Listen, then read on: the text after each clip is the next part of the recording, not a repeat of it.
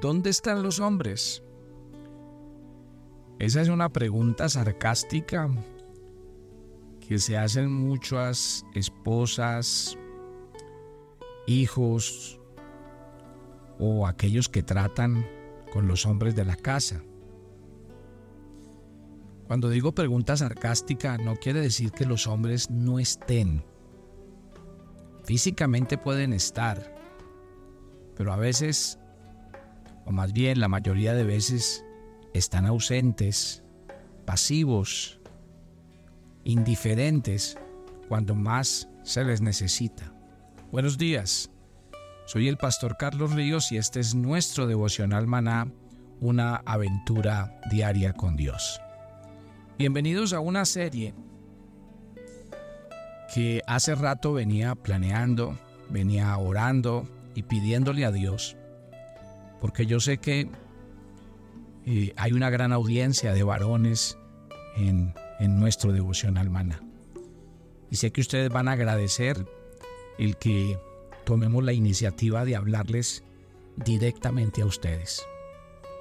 Yo les voy a pedir ante todo, y le he pedido mucho al Espíritu Santo que para hacer esta serie, pues yo, ustedes no se van a sentir atacados, ni se vayan a sentir señalados, juzgados, condenados. Más bien quiero que escuchando lo que Dios quiere hablar a sus vidas y a sus corazones, pues ustedes puedan tomar decisiones importantes en el diario vivir. Lo que sí tengo que decirles, varones, es que realmente las personas que están a su alrededor los necesitan y que a veces el reclamo que ellos hacen es un reclamo válido. Los quieren a ustedes, quieren que ustedes ocupen un papel más protagónico, que estén más cuando más se les necesita. Eso es lo que realmente ellos creen. Vamos a mirar entonces y voy a empezar por un punto que me parece muy importante el día de hoy. Eh, dice la Biblia que Dios creó al hombre, Génesis capítulo 1.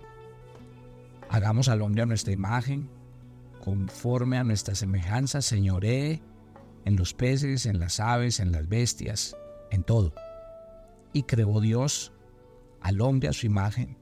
A imagen de Dios lo creó varón y hembra les creó. Y Dios les dijo que tenían que fructificar, multiplicarse, llenar la tierra, sojuzgarla y señorear sobre todas las cosas. Dios dio instrucciones claras. Y de verdad que eh, vamos al capítulo 2, dice que el Señor en el verso 15 tomó al hombre y lo puso en el huerto de Edén para que lo labrara y lo guardara. Y mandó el Señor Dios al hombre diciendo, de todo árbol podrás comer, mas del árbol de la ciencia del bien y del mal no comerás, porque el día que de él comieres, ciertamente morirás. Mire que cuando ahí dice que Dios le habló al hombre, si usted lee el siguiente pasaje, el siguiente versículo 19, ahí Dios formó a Eva. O sea que, ¿a quién dio las instrucciones Dios después de haberlo creado, haberlo puesto como Señor de la creación, haberle delegado toda autoridad, haberle puesto nombres? Que el hecho de que se le ponga nombre a los animales, aún a su propia mujer, demuestra el papel con el que Dios diseña al hombre. El papel de autoridad, de administrador, de líder, y en esto yo quiero desde el comienzo, desde el comienzo de la serie, voy a aclarar algo para las mujeres que me están oyendo. Obviamente yo voy a hacer un fuerte énfasis en el tema de los hombres, pero espero no tener que hacer la aclaración en el futuro. Dios, cuando crea al hombre y a la mujer, los crea iguales, en dignidad.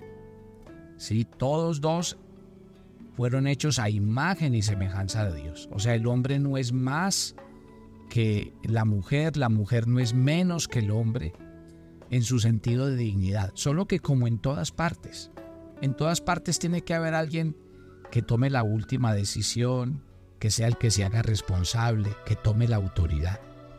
Entonces aquí no vamos a hablar de ese tema, yo voy a hacer mucho énfasis en la tarea del varón. Entonces yo le voy a pedir a las mujeres que obviamente por el énfasis que yo voy a hacer en hombres no quiere decir que voy a desmeritar o que estoy entrando en, en, en terminología machista, no, estoy hablando del liderazgo bíblico, de la masculinidad desde el punto de vista de la Biblia. Espero aclararlo desde el principio para que eh, pues durante toda la serie ustedes entiendan la fraseología que voy a utilizar. Entonces, vuelvo y me encarrilo con el tema. Dios coloca al hombre como administrador, como líder, como cabeza de su creación, de todo lo que está creado. Y Dios les da instrucciones. Mire, exclusivamente a Adán le dijo que de todo árbol podía comer, que no podía comer del árbol de la ciencia del bien y del mal, que iban a morir si lo hacían. ¿Está claro? Pero ustedes ven que Eva va, toma la, e, el árbol del árbol, del fruto del árbol, que Eva lo prueba y se lo da a su esposo. Y caen en el pecado. Uno se pregunta, ¿dónde estaba Adán? Adán sabía lo que Dios le había dicho, las instrucciones que había recibido. Adán debió comunicar eso a su esposa, o sea que ella también sabía. Y por eso es que la pregunta retórica aquí es, ¿dónde estás, Adán? O sea, ¿dónde estás con respecto a tu tarea, a tu responsabilidad? ¿Dónde estabas en el momento en que Eva estaba haciendo lo que estaba haciendo? Por eso mañana vamos a hablar del concepto de culpable y responsable porque es demasiado importante para nosotros entender ese principio bíblico. Y así pasa. Cuando uno tiene un nivel de responsabilidad, y ustedes saben, los que son líderes lo entienden, cuando pasan cosas, ¿a quién se... Mire, cuando un equipo fracasa, primero que se le corta la cabeza es al técnico de ese equipo. ¿Por qué? Porque es el responsable. Y es lo mismo cuando hablamos del liderazgo del varón.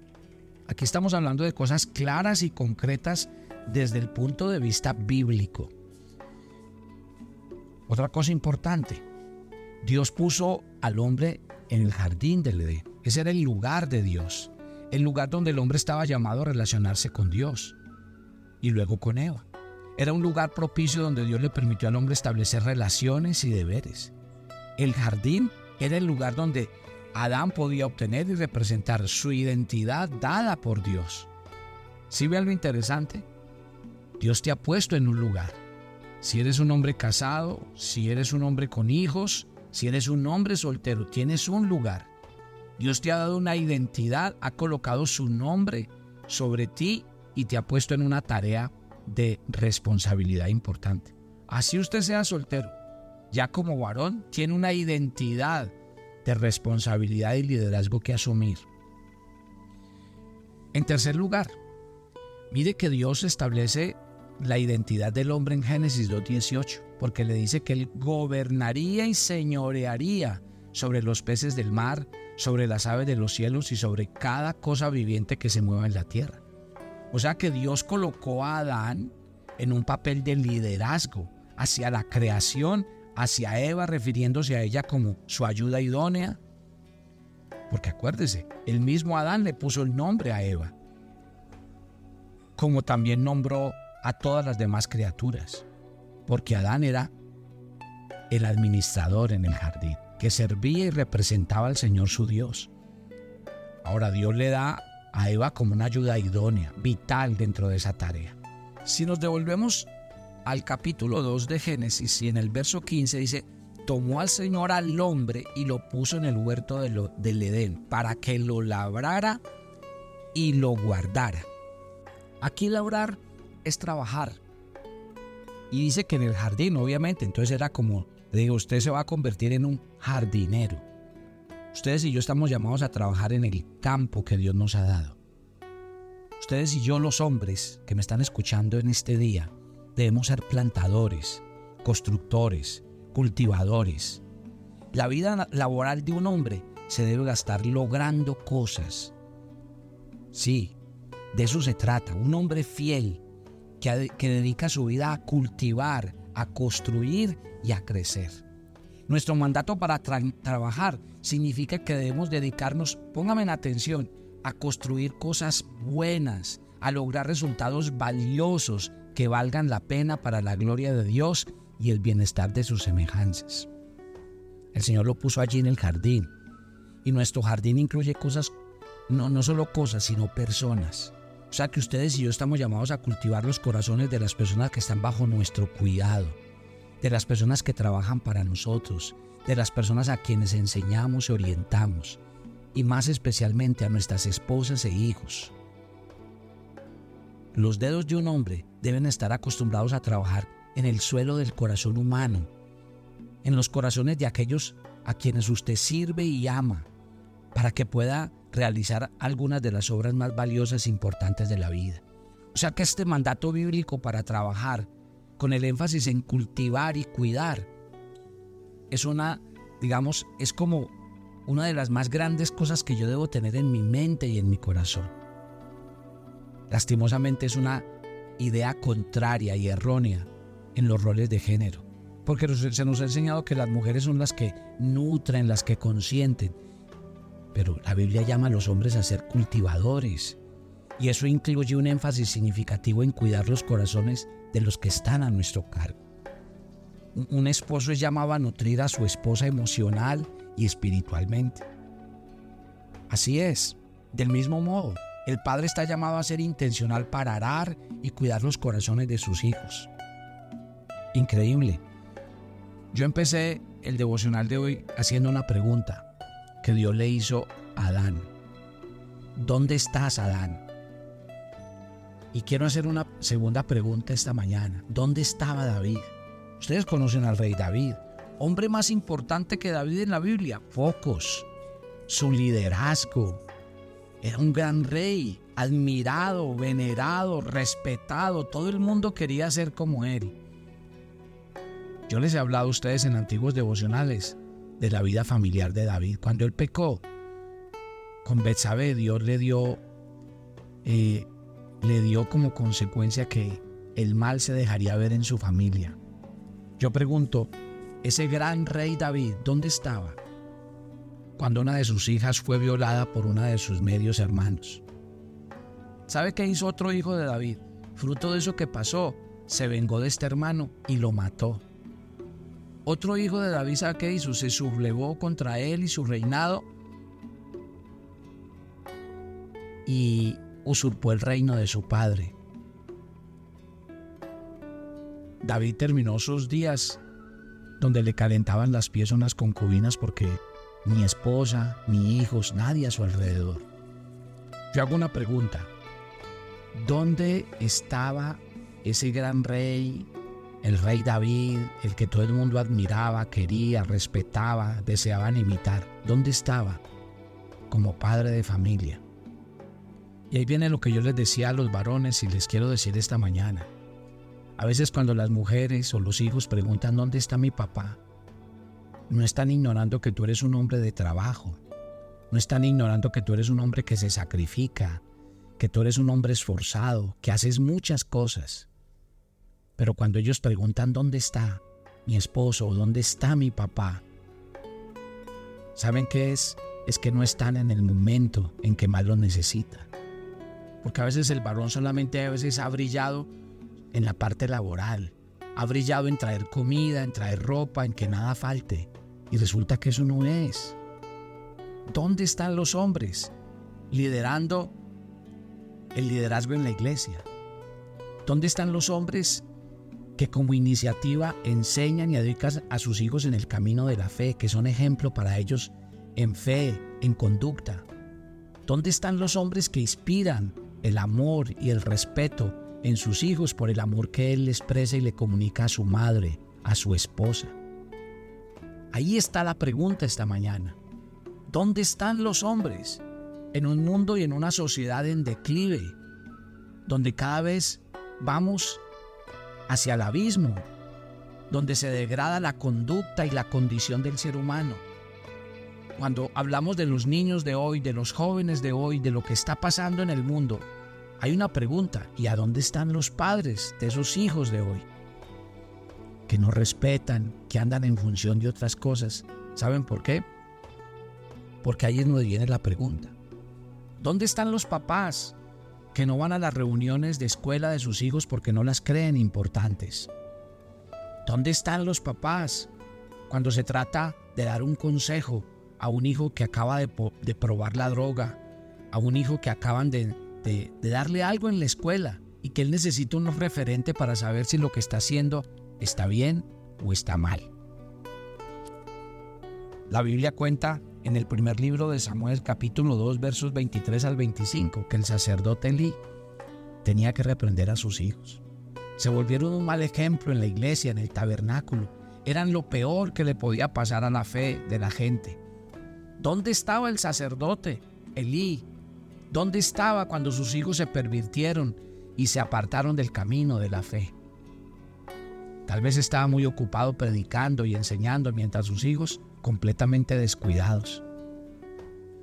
El tema el día de hoy, para comenzar, es ese. Dios le dijo a Adán que tenía que trabajar, pero ya dijimos en qué consiste el trabajo. Y en segundo lugar, le dijo que tenía que mantener, y mantener es proteger. Sí, de eso se trata. Cuando yo voy al, al diccionario, cultivar, construir, y crecer. Y está bien que Adán tenía que cultivar, construir y crecer, pero también que tenía que hacer vigilar que lo que estaba haciendo, que las personas que estaban bajo su custodia estuvieran seguras. Porque vigilar es proteger, es tomar bajo custodia, es ejercitar el cuidado. La palabra se utiliza de soldados, de pastores, de sacerdotes, en todos los funcionarios. ¿Por qué? Porque Dios quiere que entendamos eso. La Biblia cuando habla de Dios dice que Dios es torre fuerte. ¿Qué quiere decir que Dios es torre fuerte? Que siempre está cuidando a su pueblo para que no caigamos. El Señor siempre está en el trabajo de proteger y cuidar a su pueblo. Así somos llamados los hombres cristianos, velar y mantener a salvo. Yo quiero terminar el devocional de hoy con algo que marcó un día mi vida escuchando a un matrimonio mientras lo atendíamos. Su, hijo estaba sumergido en las drogas. Y obviamente pues lo citó el psicólogo, porque pues aquí no solamente hay que tratar al hijo, hay que tratar a la familia.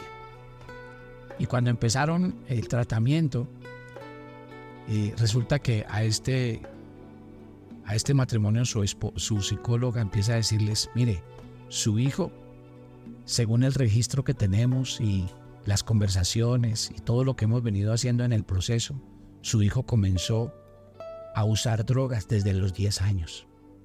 ¡Wow! Sus papás abrieron los ojos. 10 años. ¿Cómo así?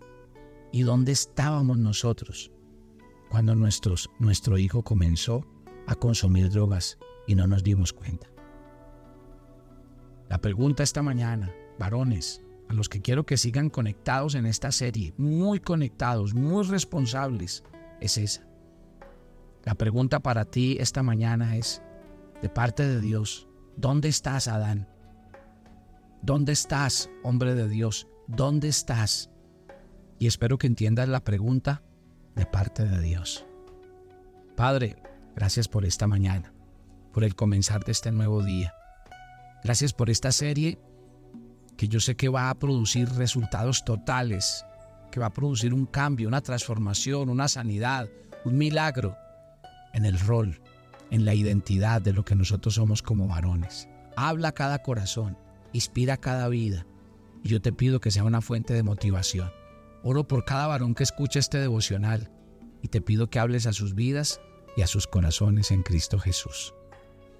Quiero extenderles una invitación en los Estados Unidos vamos a hacer un evento para varones y vamos a tocar estos temas. Y yo quiero que usted vaya con nosotros. Vamos a estar todo un día en, en la Florida, específicamente en Orlando. Vamos a estar en el día 16 de septiembre, todo el día sábado. Y eh, en el norte de los Estados Unidos, en Nueva York, en Long Island, vamos a estar el día 23. Todo el sábado 16 con la Florida, todo el sábado 23 en el norte de los Estados Unidos. Y yo quiero que usted invite a su esposo, a sus hijos, o que usted invite a un amigo, un compañero de trabajo. Realmente tenemos que ponernos en esta tarea. Hay un link usted puede acceder a ese link, ahí se inscribe. También quiero contarle a la gente de Bucaramanga que este sábado estaré en su ciudad. Vamos a hacer un evento especial para toda la gente que nos escucha en Bucaramanga. Eh, ya les enviamos hoy la invitación donde está el número de contacto y toda la información este sábado a las 5 de la tarde. Los espero mañana. Bendiciones para todos. Toma tu agenda devocional, maná. Hoy es el día 148 en nuestra agenda y el pasaje sugerido para la lectura en tu devocional personal el día de hoy es 2 de Timoteo 1 del 12 al 14. Es el Espíritu Santo quien nos ayuda en la tarea de guardar la verdad que nos ha sido revelada Así que vive en intimidad con Él y serás fortalecido. Te invitamos ahora a que respondas las preguntas que encuentras en tu agenda que te llevarán a conocer cada vez más a Dios y crecer en tu vida espiritual. Y para confirmar tus respuestas, visita nuestra cuenta de Facebook Devocional Maná o nuestra página web devocionalmaná.com. Los llevaremos en una travesía de 15 días por los países de Turquía e Israel. Visitaremos Estambul, Capadocia y nuestra amada Jerusalén. Estaremos en las regiones de la Galilea, el Mar Muerto y Jericó. Nuestros servicios, todo incluido, los mejores hoteles, las comidas servidas en abundantes buffets, entradas a todos los lugares descritos en el programa, todos los impuestos y propinas pero por sobre todo, un grupo de peregrinos donde usted nunca se sentirá solo. Siempre contará con un equipo de personas para atenderle. ¿Qué espera? Únase a nuestro grupo y conviértase en un peregrino a la Tierra Santa. Te invitamos.